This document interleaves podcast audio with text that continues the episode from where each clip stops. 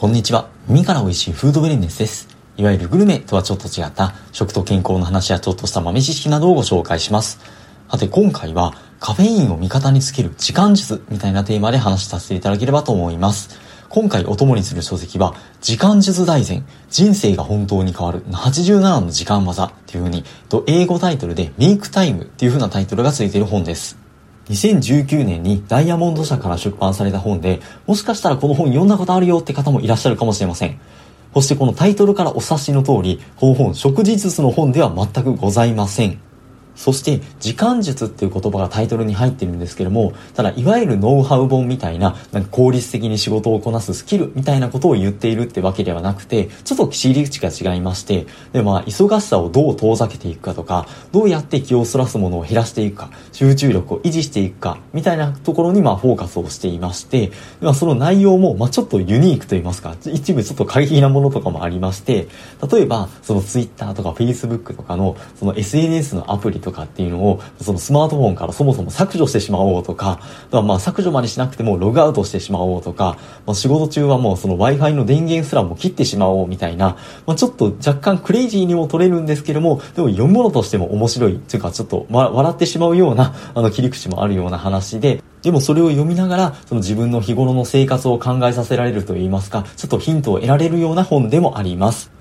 この中ではそんなユニークな時間術が、まあ、合計87個紹介されているっていう構成になっているんですけれども、大きい国で言うと、まずその労力を注ぐ対象を決めるっていうのですとか、まあ、その気をそらすものを遮断するっていうのがありまして、あとそれともう一つ根本的なところで、その心身の疲れのせいで無駄にしているような時間を減らすための、そのエネルギーレベルを高めるような方法っていうのが紹介されていまして、その中でも今回の本題にしたいのが、まあ、そのカフェインを有効に活用するような取り方の話になります。の、カフェインっていくと真っ先に思い浮かぶのがコーヒー。なんじゃないかなと思うんですけども、コーヒーの健康効果みたいな話とかっていうのは、もう非常に多くの研究がありまして、いろんな本でも紹介されています。ただまあこの本に関しては、まあそもそも食事の本ではないっていうとこもありまして、どちらかというとそのカフェインのメカニズムとか、まあ、それを効率的に活かす方法みたいな、まあ健康とはまた違った切り口、ライフハックみたいな話をまあ紹介をされているので、ちょっとユニークだなと思いまして、まあどっちかというと私もなんかちょっとひねった方法で紹介する方が好きな方なので、まあそれで今回この本を取り上げてみました。それでは早速具体的なカフェインの取り方、に行きたいところではあるんですけども、その前に、そもそもなんでカフェインを取ると、まあその元気になるというか、まあその目が覚める効果があるのかっていう風な、その体内でのメカニズムの話がこの本では紹介されていまして、まあそれが非常に参考になると言いますか、実際のその時間術の方法にもつながってくるところがあるので、最初まずその話をさせてください。まず、名前は非常によく聞くカフェインという物質なんですけども、アデノシンという物質と分子構造がよく似ているんだそうです。このアデノシンっていうのは何かって言いますと、まあ、その脳内でその受容体にまあそれがひっつくと眠気とか疲労感を誘発して脳の発動を抑える働きがあるっていうふうに言われています。ただ、この分子構造によく似ているカフェインが脳に入ってきて、そのアデノシンの代わりに、アデノシンの受容体に結合すると、ひっつくと、その脳内のアデノシンっていうのは、そこにひっつくことができずに、そのまま、その脳内に浮遊することで、眠気を誘発するシグナルっていうのが脳に伝わらなくなります。なので、カフェインって聞くと、そのカフェイン自体がそのブーストしてくれるというか、エネルギーを高めてくれるような作用があるんじゃないかというようなイメージなんですけども、ただ実際にカフェインにはそういう働き自体はなくて、このアデノシンが受容体にひっつくことで、その眠気を誘発したりとか、それに伴ってエネルギーレベルを下げるのを、その邪魔するような働きがある、とのことなんです。なんかちょっと意外というか、へえ、そうなんだっていうふうな感じがしませんか？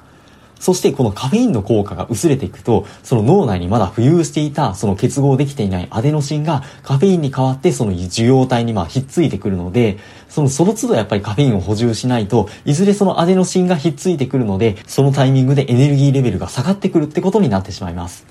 そして、その脳っていうのは、そのコーヒーを飲んでいるうちに、このアデノシンの量を増やしていくので、結果的にカフェインへの耐性が高まっていくってことになりまして、なので、普段コーヒーをめっちゃ飲む人、上飲している人っていうのが、カフェインが切れた時に禁断症状って言いますか、こうガクッと疲れたりとか、まあ頭痛が起きたりとかっていうのは、まあこういった作用によるものだっていうふうに言われています。では、このカフェインとアデノシンとの関係、メカニズムを踏まえた上で、まあじゃあどうやって、どんなタイミングでカフェイン、まあここではまずコーヒーなんですけども、コーヒーを飲んでいったらいいかっていうふうに言いますと、まず一つ目は、疲れる前にコーヒーを飲むってことが挙げられます。っていうのも、疲労を感じてからカフェインを飲むっていうのは時すでに遅しと言いますか、なぜかというと、その時点でもうこのアデノシンがカフェインの代わりに脳に結合してしまってるからで、カフェインっていうのは、そのアデノシンが脳に結合するのを妨げる働きはあるんですけども、もうその一旦アデノシンが脳に結合してから、それを取り払う機能はないので、なので、疲れが感じてからカフェインを取っても、その倦怠感っていうのは振り払えないってことになります。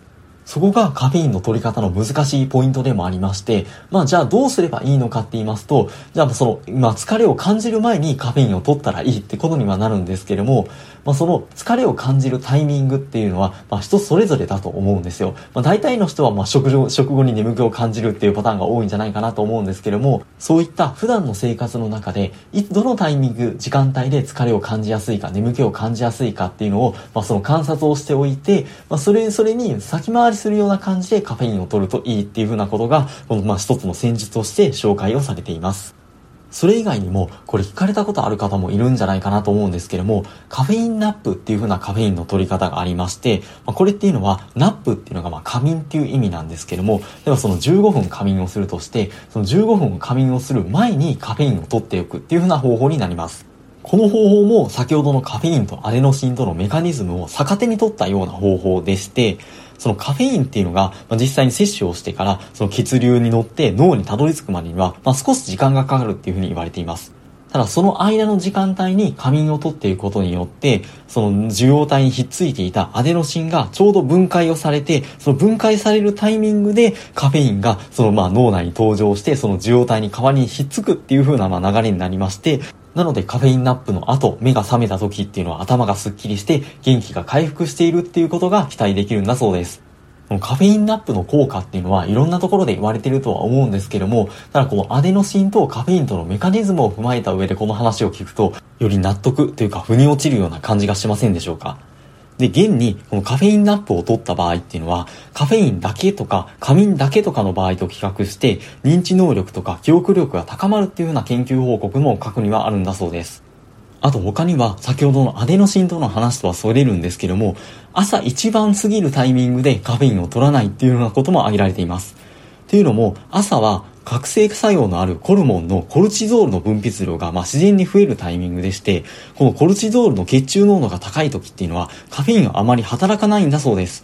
で、まあ、個人差はあるんですけども、ほとんどの人は、このコルチゾールの分泌量が朝8時から9時ぐらいの間にピークを迎えるそうで、なので、朝のエネルギーを最大化にしようと思うと、その時間帯をあえて避けて、その後の例えば9時半頃に1杯目のコーヒーを飲むのがいいとのことです。あとはよく言われるところではあるんですけども、カフェインの門限を決めるってことも大切になります。っていうのも、カフェインの体内での半減期、まあ、半減期っていうのは血中濃度が半分になるタイミングっていうのが、まあ、5から6時間ぐらいだっていうふうにまあ言われていまして、なので平均的な人が、例えば午後の4時にコーヒーを飲むと、まあ、夜の9時とか10時ぐらいにカフェインの血中濃度が半分になるってことになります。逆に言うと、まだ半分カフェインが残ってるってことになるんですよね。なので、残っている状態だと、そのアレノシンの受容体がまだブロックされている状態なので、その睡眠とか翌日のエネルギーの妨げになるっていうような可能性があります。もちろんこれは個人差があるので、なので飲む時間とかっていうのをいろいろ試してみて、自分のカフェインの門限っていうのをあらかじめ把握していくってことが必要にもなってきます。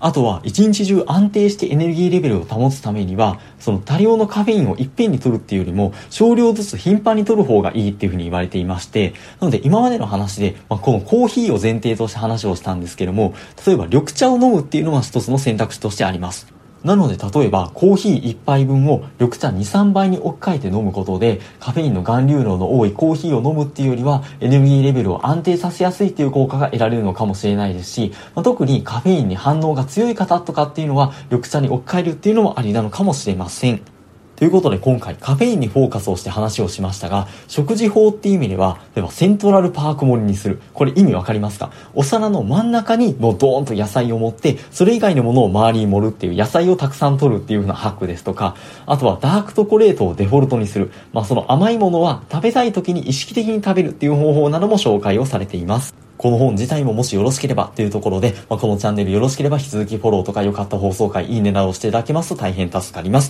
素敵なフードレンスライフをお過ごしください。本日もありがとうございました。